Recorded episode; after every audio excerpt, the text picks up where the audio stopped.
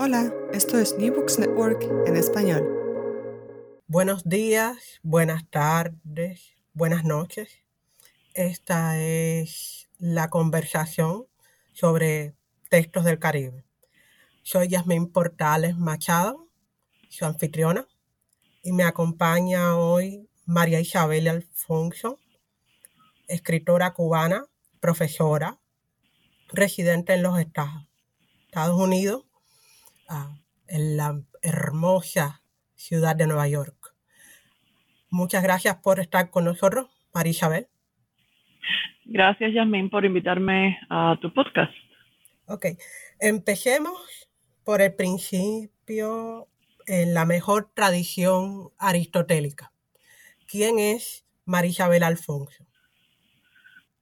Bueno, eh, te voy a dar una versión corta porque eh, más bien es, sobre el libro, pero ya que eh, uno tiene que presentarse, pues diré que eh, soy una intelectual cubana que resido en Nueva York, estudié en la Universidad de La Habana en los 90, después emigré a los Estados Unidos, estudié en Cuba literatura, letras, la carrera de letras, y después hice un doctorado en la Universidad de Miami eh, con especialización en lenguas romances ahí es que nace un poco al final de la carrera en, como proyecto de tesis el libro sobre el puente, porque fue el tema de mi tesis doctoral.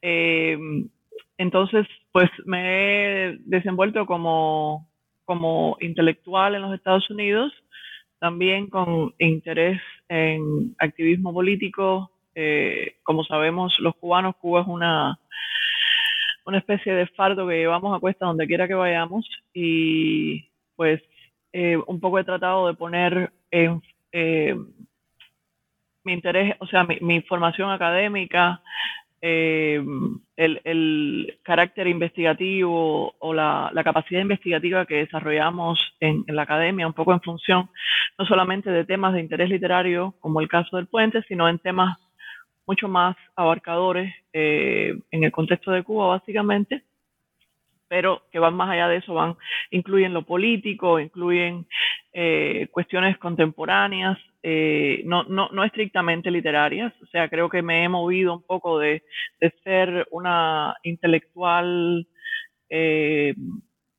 digamos, circunscrita a, a, la clásica torre de marfil, ¿no?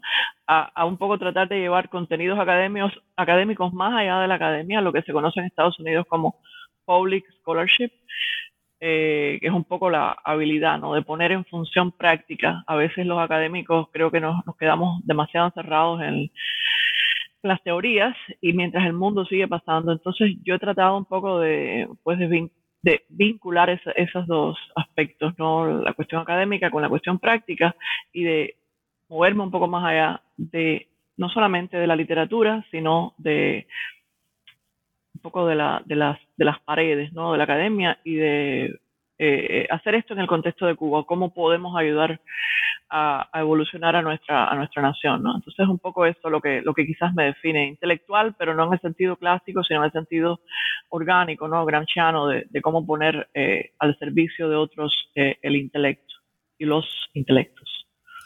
Ah, eso fue inspirador. ok, primera pregunta. Estamos aquí conversando acerca de tu libro tiene un nombre así. Ediciones El Puente y los vacíos del canon literario cubano. Eh, a mí me da la impresión, mientras leo, que estoy leyendo algún tipo de repaso de investigación policial.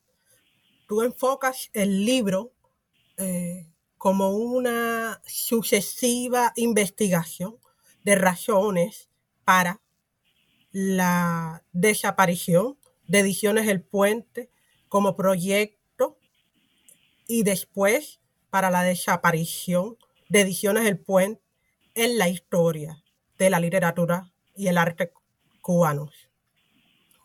¿Eso es una idea que yo me hice de ver tanto policiaco o hay algo de cierto en la manera en que tú enfocas la construcción del libro? Bueno, probablemente hay de las dos cosas, porque la subjetividad siempre está presente.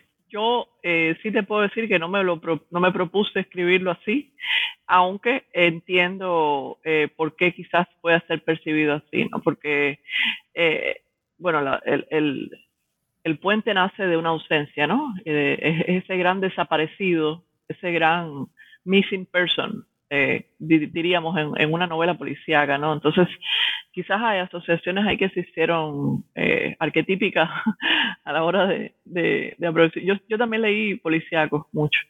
Eh, a lo mejor eso estuvo ahí presente sin yo, sin yo darme cuenta.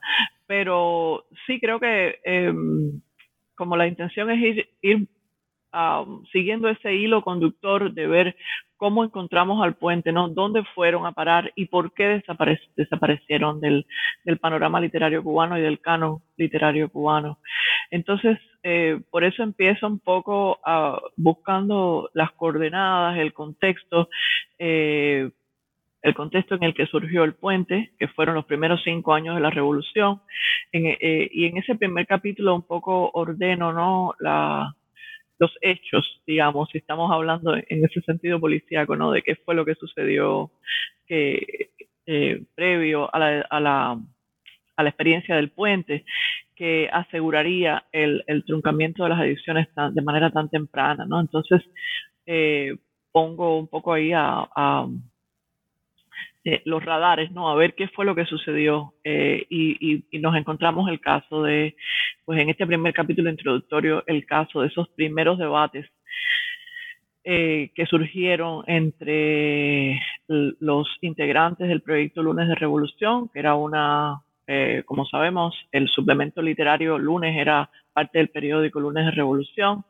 Eh, en el que al, frente del cual estaban pues Carlos Franqui, eh, Cabrera Infante, eh, Pablo Armando Fernández, o sea que había toda esa formación de un proyecto cultural ¿no? en, ese primer año de la revolución.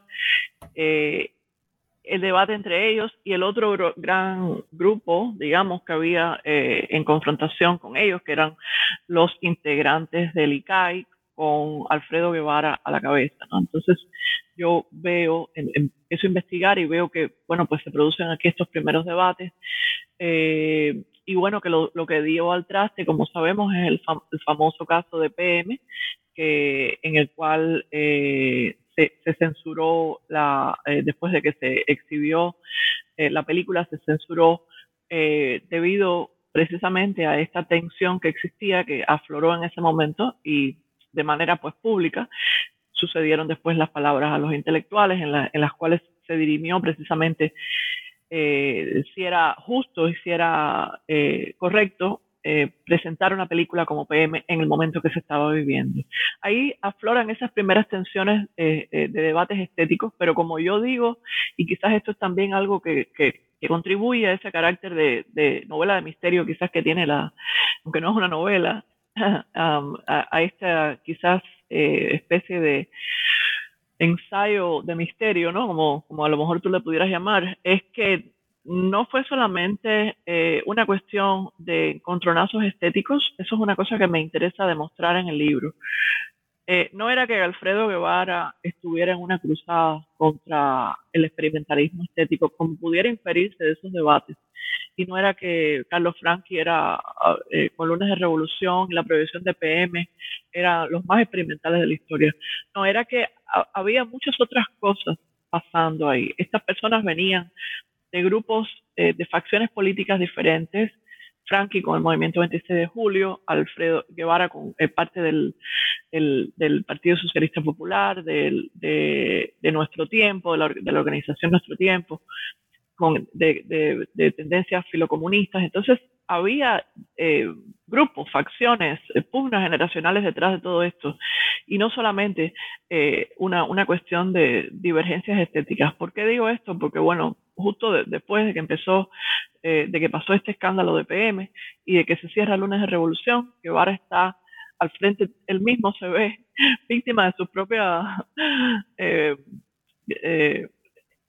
eh, ¿cómo decir?, eh, eh, proyecciones negativas o críticas hacia otros. ¿Por qué? Porque los cineastas de, del ICAIC eh, reciben a todos estos eh, cineastas europeos que van a Cuba interesados en ese momento de eclosión cultural. Chris Evans, los, los, cineastas neorrealistas italianos, de la nueva ola de cine francés, muchos de ellos interesados en trabajar con los cubanos, con los cineastas cubanos, y se, y se producen en esta primera década dorada, pues las películas antológicas cubanas más experimentales, eh, eh, más eh, disonantes que, que, ha hecho el, cine cubano y los críticos ortodoxos como García Buchaca, como Blas Roca, arremeten contra Guevara y contra los cineastas. Entonces, uno se pregunta, ¿cómo es posible que, eh, ellos que estaban, eh, Guevara que estaba criticando al experimentalismo de lunes de revolución, de pronto está siendo el mismo criticado por eh, los, la crítica comunista ortodoxa, ¿no? Y está siendo el víctima de sus propias acusaciones. Pues precisamente por esto, porque es que no había, según mi lectura, no había realmente una eh, discordancia estética, estructural o de fondo. Más bien había, eh, había mucho ego también, mucho deseo de, crear una propia marca o de distinción de los otros. Había eh, disonancias de tipo eh, eh, de generación, de, políticas quizás, de grupos políticos, y eh, eso marca esta, estas dinámicas. Entonces, imagínate, estoy todavía por la introducción del libro. Yo pudiera estar hablando de las demás cosas, pero quería poner en, en, un poco en contexto esta, este, este, perfil que tiene el libro, que es de, como tú dices, un poco de una forma ir develando informaciones y descubriendo con mucho chisme que hay, quizás también, ¿no? Como tú me dijiste en algún momento, pero es que estos chismes son parte de esta, de esta historia, ¿no? Y no se puede, no se puede uno ir por las ramas y pensar, oh, había una gran disonancia estética y discordancia. No, no, había cosas, eran seres humanos y los seres humanos vienen con sus chismes, con sus misterios y con sus historias. Yo creo que por eso es que el libro hace énfasis en esto, para aterrizar un poco eh, el, debate y ver qué era lo que estaba pasando de verdad. A ver, hagamos un alto. Uno, para dar otra referencia bibliográfica y otro en reivindicación del chisme. Eh, la referencia. Yo cuando leía los capítulos introductorios uh, sobre todo el rol que juega Guevara en esta polémica que acaba llevándose por el camino al puente. Recordé los textos producidos por Julio César Guanche, que recuperan precisamente el rol de Guevara al frente del ICAI como defensor de la libertad creativa y de la experimentación en el cine cubano de los 60 y un poco menos de los 70 para mí fue como lectora regular de textos sobre política cultural cubana, una imagen contrastada, eh, un contraste muy fascinante entre la imagen que produce Guanche de un tipo que echa rodilla en tierra por defender la independencia de la política cultural del ICAIC y la imagen que tú nos traes de un hombre que está usando esa misma habilidad política para eh, quitar del camino instituciones culturales o personas a las que percibe como competencia o amenaza en el juego político eh, de la revolución en esos años. Me gusta que, que y tú no se consideren enemigos ni muchísimo menos, sino que aporten un elemento para la visión compleja de un personaje como Guevara y de los años de la primera década del periodo revolucionario, ¿no? Eh, que es, como tú dices, bien complicado por la, bueno, porque estaban haciendo algo nuevo. Eh, ahora la reivindicación del chisme como herramienta de investigación política y cultural. Ah, yo no creo que haya historia con mayúscula e historia con minúscula. Hay cosas pensamientos, memoria, huellas dejadas por las personas mientras viven, ¿no? Y todo lo que podamos recuperar nos permite una visión más compleja y por tanto más cercana a la realidad de lo ocurrido. En ese plan, eh, tú insistes en que el puente es víctima de diversos tipos de prejuicios eh, relacionados con la creación del concepto del hombre nuevo, que era heteronormativo, violento, de ciertas maneras, masculino. Y en cada capítulo, más o menos, exploras los argumentos alguna vez usados para explicar el destino del puente. El, argumento del racismo, el argumento de la homofobia, el argumento de la pureza política. En la conclusión, más o menos dices que no, tú no crees que haya una sola razón, sino un conjunto. Dicho esto, ¿en qué se parece o no la polémica alrededor del puente y su cancelación con lo que ocurre hoy en día en la cultura cubana? Una pregunta sencillita, sencillita. Eh, yo he pensado mucho sobre eso, incluso escribí eh, un artículo, una ponencia para una para una conferencia que, organizó, que por cierto deberíamos presentar algo juntos alguna vez, eh, que se hace todos los años, que es el American Comparative Literature Association Conference. Ahí estuvimos en un panel sobre la espectralidad o sea, la, reaparición de fantasmas, ¿no? Que el spectrology es una, es una parte de la, de, que seguro te, te, has motivado a, buscar sobre eso o no sé si, estarás involucrada en esa, en ese tipo de estudios porque tiene que ver mucho con esta eh, literatura especulativa, incluso de ficción, de ciencia ficción, ¿no? La cosa de la espectrología. Podemos hablar más de eso después, pero eh, fuera ya del, podcast. Pero en este panel que me invitaron a participar era sobre la idea de la, de la reaparición, ¿no? De la espectralidad, de ciertos eh, arquetipos, ¿no? Que, aparecen una y otra vez. Y todo esto viene un poco de la de la idea de, y aquí me voy a poner un poquito teórica, del, del, del, libro de Derrida sobre ontology, ¿no? La idea de, eh, de que existen, bueno, él, empieza hablando del, aquella eh, noción, ¿no? De aquella frase del, del, socialismo reapareciendo como un fantasma que recorre Europa. Y a partir de ahí, él empieza a, Derrida empieza un poco a reivindicar la idea de, de que la historia no, es un, no son momentos terminados, sino momentos que se repiten y cosas que se repiten. Entonces, a partir de ahí un poco eh, seguí leyendo sobre teoría en, este sentido, de esta idea de la especialidad, de la repetición, y encontré a Mark Fisher, que es un teórico en inglés que se suicidó, por cierto, que habló un poco de, la, de, la, de algo que está pasando en la contemporaneidad, o sea, un poco para pensar esto más allá de Cuba, ¿no? Que él, le llama the slow cancellation of the future, o sea, la cancelación lenta del futuro, ¿no? Como que eh, no, no, estamos ante nada nuevo, eh, las cosas se repiten. Eh, y entre, entre esta idea de la espectralidad eh, de, de, Foucault como, y la hauntology o, la casa ¿no? de esos momentos, o la hauntology en el sentido de haunting, ¿no? de fantasmas, de, la casa de, de estos espectros que, eh, no, no, diríamos casa, sino cuál sería la palabra, el conjuro o la casting, ¿no? Eh, los, los espectros que reaparecen en la historia.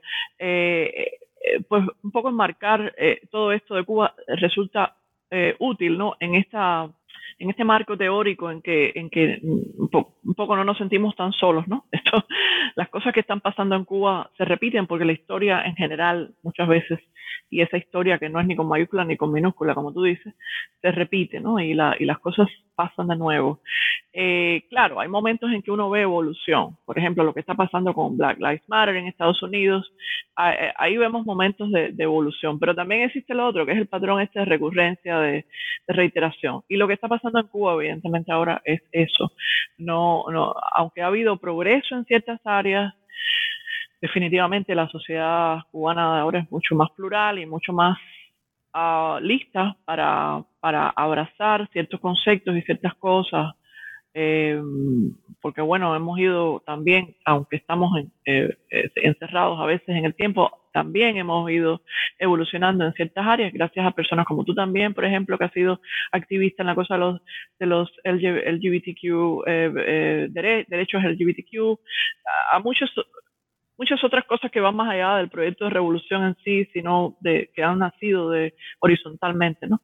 Eh, a pesar de eso se repiten, se repiten cosas y estamos quizás desde, la estructura, ¿no? Desde la oficialidad, sobre todo repitiendo patrones. Lo que está pasando, lo que pasó el 27N, lo que pasó ahora con las protestas, eh, no, no eso, eso es quizás novedoso, ¿no? Eh, lo, lo que es reiterado es la forma en que el poder tiene de encarar esas manifestaciones, ¿no?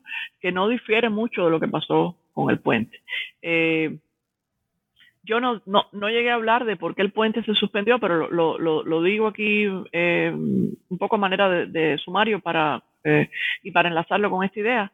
Eh, como, como expreso en el libro, no fue, y como tú mencionaste, no fue un factor único, fue, primero era una editorial autónoma que existió autofinanciada porque José Mario, el director, su familia tenía dinero y ellos al principio pues se costeaban. Eh, ya después que nacionalizaron las empresas de las imprentas y, las, y las fábricas de papel, ellos tuvieron, no, no, pudieron ya seguir financiando el puente, entonces recurrieron a Nicolás Guillén, al, a la UNIAC, que los ayudó, a, les proveía papel eh, hasta cierto momento es decir, que había, ellos estaban en este interregno ahí entre autónomos, eh, habían sido a hacer, a, redactar los, llamados a redactar los estatutos de la Brigada de Manos Ahí, lo cual hicieron. Eh, tenían ciertos momentos de intersección con la, con, digamos, con la institucionalidad, con el establishment, pero eran autónomos. Por una parte, eso creó mucha ficción y mucha desconfianza eh, que no los ayudó. Por otra parte, bueno, pues había, muchos de ellos eran afrocubanos y este es un capítulo complejo en el libro porque un poco yo estoy desacreditando la teoría de, de, de académica eh, que presenta como causa fundamental de la, eh, la, terminación del puente el hecho de que eran vistos como una especie de black power en Cuba, porque había muchos afrocubanos dentro del grupo y con ideas muy revolucionarias y muy...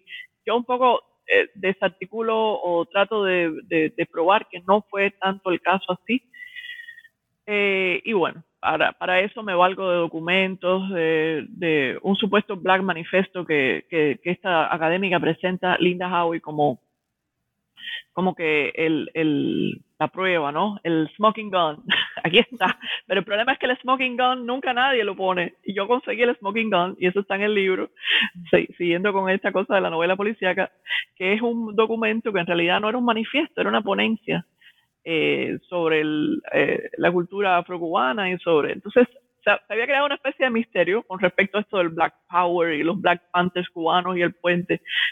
Yo desarticulo eso porque no existió, por lo menos a lo que, lo que a mí me consta, puede que haya existido alguna, alguna especie de rebelión ahí interna, pero yo un poco propongo que los, poemas que se publicaron en el puente, como los que los de Manolo Granados, eran poemas de exaltas, eh, eh, los poemas de Martínez Furé, eran poemas de, exaltación afrocubana, muchas veces insertas dentro del marco de la revolución, o sea, la revolución como un momento más, o como un momento iniciático de reivindicación para los afrocubanos. Entonces, eh, lo de la cuestión racial, sí, evidentemente había racismo en esa época, porque la revolución no llegó, no llegó y dijo, somos ya hoy, somos, nos levantamos antirracistas Sabemos lo complejo que fueron esos años, pero eh, tampoco era como para decir que esta fue la causa principal. La homosexualidad quizás haya tenido un poquito más de peso, el encuentro de los del puente con Alan Ginsberg, la cultura homofóbica que había en ese momento era bastante fuerte, entonces eh, no había una causa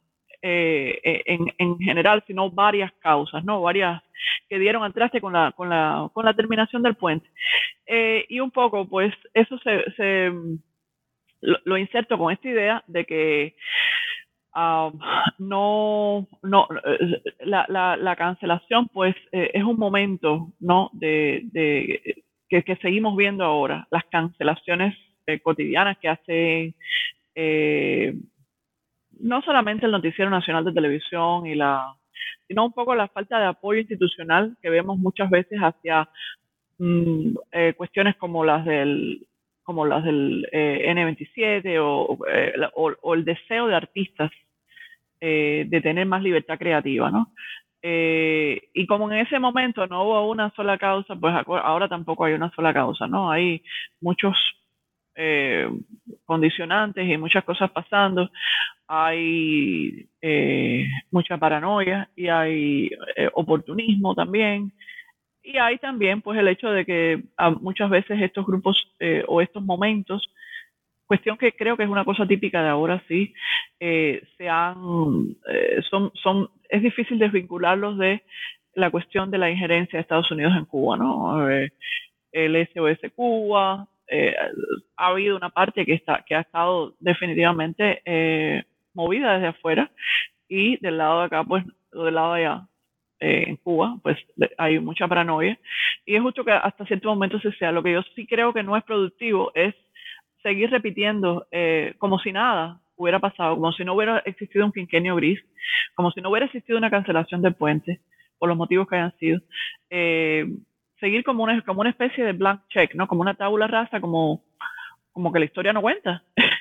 O sea, creo que, hubiera sido el momento de mirarnos y de reflexionar y decir de qué manera podemos encarar ahora estos hechos, de qué, de qué manera podemos eh, separar la legitimidad que tienen estos artistas de reclamar un espacio de libertad para su creación y de no solamente de libertad para su creación, sino de libertad para ejercer sus derechos, sus derechos asociativos, sus derechos de todo tipo, y, separar eso de las demás cosas quizás negativas que puedan estar influyendo, que es el, los 20 millones esos de los Estados Unidos ah, dedicados a, a, tumbar el gobierno en Cuba. O sea, es momento ya de separarlo, ¿no? Es decir, de qué manera podemos nosotros blindarnos de todas esas cosas y asegurar que, que los jóvenes tengan un espacio aquí, ¿no? De, de, libertad. Eh, entonces, bueno, entre esa, ese, ese, espectro, el espectro ese que reaparece, eh, y, la, capacidad que tengamos o no de, conjurar esos fantasmas o esos espectros y de, ponerles una luz adelante y decir, esto ya pasó, vamos a ver cómo podemos negociarlo. de ahí, ahí, ahí se juega nuestra capacidad de, evolucionar hacia, hacia un futuro mejor, ¿no? Es interesante cuando tú hablas del concepto del espectro y la recurrencia del fantasma. En Supernatural, la clásica serie de televisión fantástica y de horror, ah, tiene un récord. A mí me encanta hablar de récord. Es la segunda serie de fantasía de más larga duración en televisión de la historia, después de Doctor Who. Ah, no tiene nada que ver con esto no sé si Marisabel ve Supernatural, pero el punto es que en ese universo los fantasmas no pueden ser eliminados con seguridad hasta que se destruya todos sus remanentes físicos en la Tierra. Un remanente físico, insiste en el programa, puede ser tanto un mechón de pelo como un encendedor que la persona amara en vida.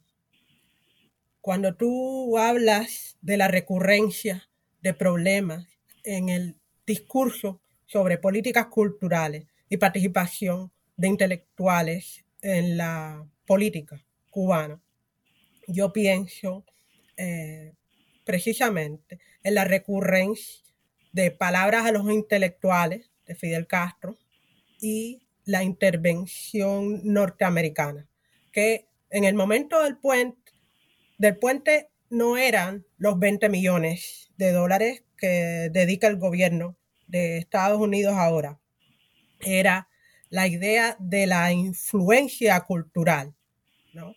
que adquiere tanto el nombre de Partido Pantera Negra como rock and roll y de generación eh, sexual. Es interesante para mí y creo que es una de las cosas que se desprenden de la lectura de tu libro, lo importante que es ser capaz de discriminar eh, entre el miedo al cambio y a la transformación constante de todos los aspectos de la sociedad que implica tanto hacer una revolución como hacer arte y eh, la mala intención o incluso el resentimiento humano, que es algo que tú señalas, ¿no? La complejidad de factores personales, políticos, eh, incluso azarosos en toda esta historia.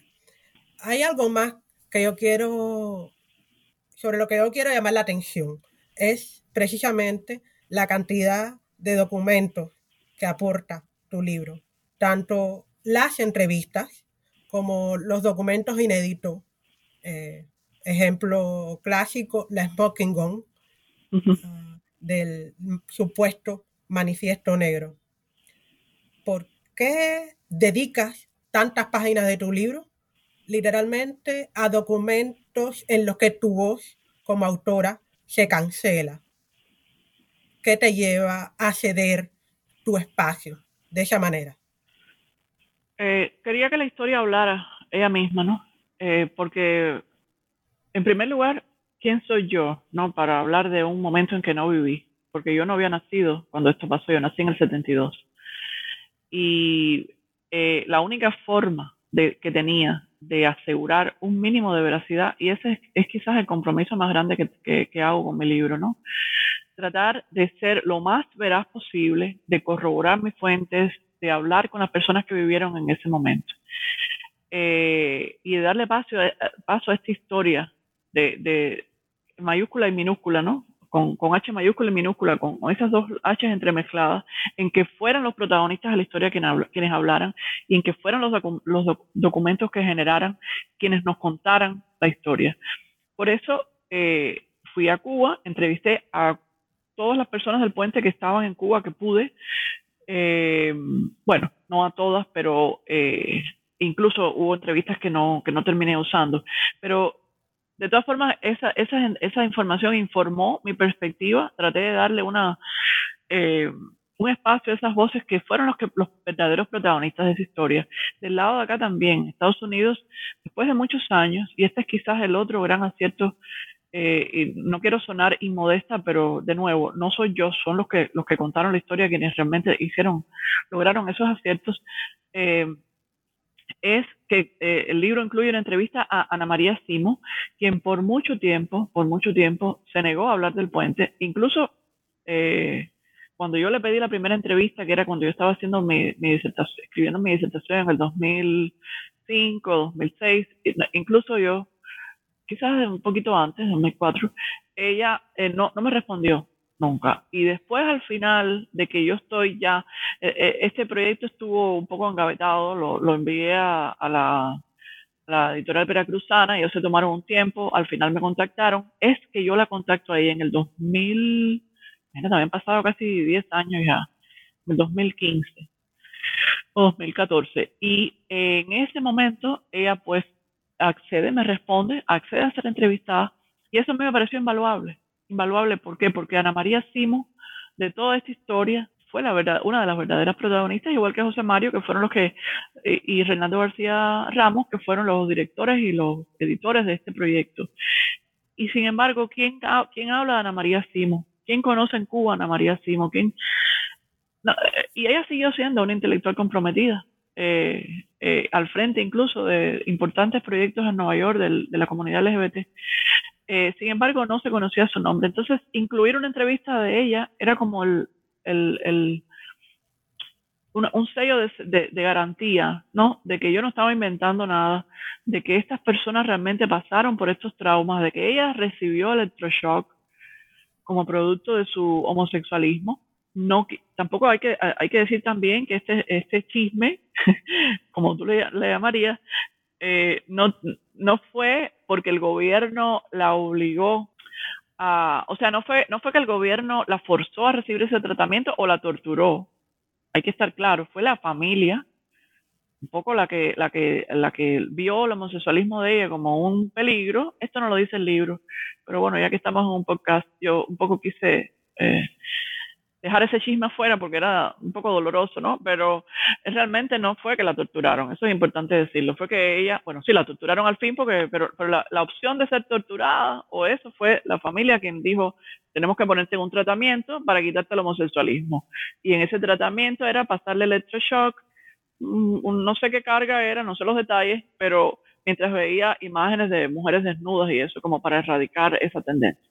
Eso pasó y eso era importante de, decirlo de alguna forma en el libro, respetando por supuesto eh, la dignidad de la persona y el deseo ¿no? de, de, incluir esas historias, pero como ella me autorizó y finalmente quiso hablar, pues esto era muy importante ponerlo.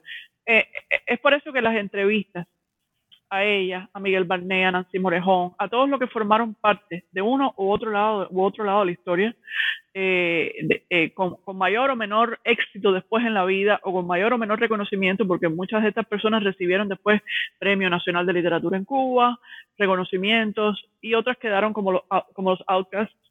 Eh, José Mario murió alcoholizado en Nueva York, perdón, en España, en Madrid. Ana María, pues no ha tenido el reconocimiento que merece todos estos años era importante darles voces a ellos y que contaran estas historias. Por eso las entrevistas y los documentos, las cartas, hay cartas ahí que se, que se, que, gracias a, Josefina eh, Hernández eh, fue la que me dio acceso a estos documentos. Eh, se, se carteaban entre ellos un poco para dar esta yo incluí eso para dar esa significación de que era un grupo, no solamente un proyecto editorial, sino un grupo de amigos, de jóvenes que estaban escribiendo sus primeras poesías, sus primeros obras de teatro, sus primeros cuentos en el contexto de Puente. Entonces, eh, era como un deber, ¿no? Para mí, darle voces a ellos y, incluir todos los documentos posibles, incluir el, el supuesto manifiesto negro para un poco poner las cosas en perspectiva, porque la poquita historiografía que existía sobre ellos Ah, tenía bastantes huecos, ¿no? Había, había mucha especulación, entonces era importante poner las cosas en contexto con, los documentos. Muchas gracias. Mira, eh, a mí uno de los documentos que más me impresionó fue la primera carta de Belkis Kusamale a Josefina Suárez, eh, que tú incluyes en el libro. Perdón cuando, dije, perdón, cuando dije antes Josefina Hernández era Josefina Suárez. Corrección. Te voy a leer el primer párrafo, tengo que compartir. Josefina, aprovecho que estoy en el cursillo para profesores del ICEE e y mientras una gorda maestra habla y habla intrascendentemente sobre el arte barroco y mientras ella se cree que le tomo apuntes, te hago estas líneas. Es el tipo de cosa deliciosa, coloquial, que pone en contexto no solo cronológico, sino personal a estas personas que tú rescatas. Y en ese sentido, yo te agradezco profundamente todo el espacio que dejas en el libro para esas voces, ¿no? Sí. Es un ejercicio, yo creo, de humildad eh, tremenda que incluyas estos documentos sin, intercalar con paratexto tu visión de lo que está pasando. Son las cartas, son los materiales, solo con eh, e, esa nota mínima, ¿no? Carta, fulana, fecha, o ponencia, fecha. Es una limpieza, una voluntad de dejar que el documento o el testimonio hablen por sí mismos, que es realmente eh, de agradecer. Gracias a ti por apreciarlo, sí. Eh, oíme, eh, estamos ya por el minuto 39. Entonces, ahora la parte del comercial. Dime en tres, cuatro minutos por qué hay que leerse este libro. Ah, Bueno, yo no estoy forzando a nadie a que lo lea, eh, pero si se lo quieren leer, creo que sería muy útil para... Eh, Rogelio Martínez Furé, eh, en, la, en, una, en la entrevista que le hice, dice algo que a mí nunca se me va a olvidar y que lo tengo como, como guía en mi vida. No puede, y es una cosa que él rescata de un proverbio africano. No podemos entender eh, el futuro si no analizamos el, el, pasado.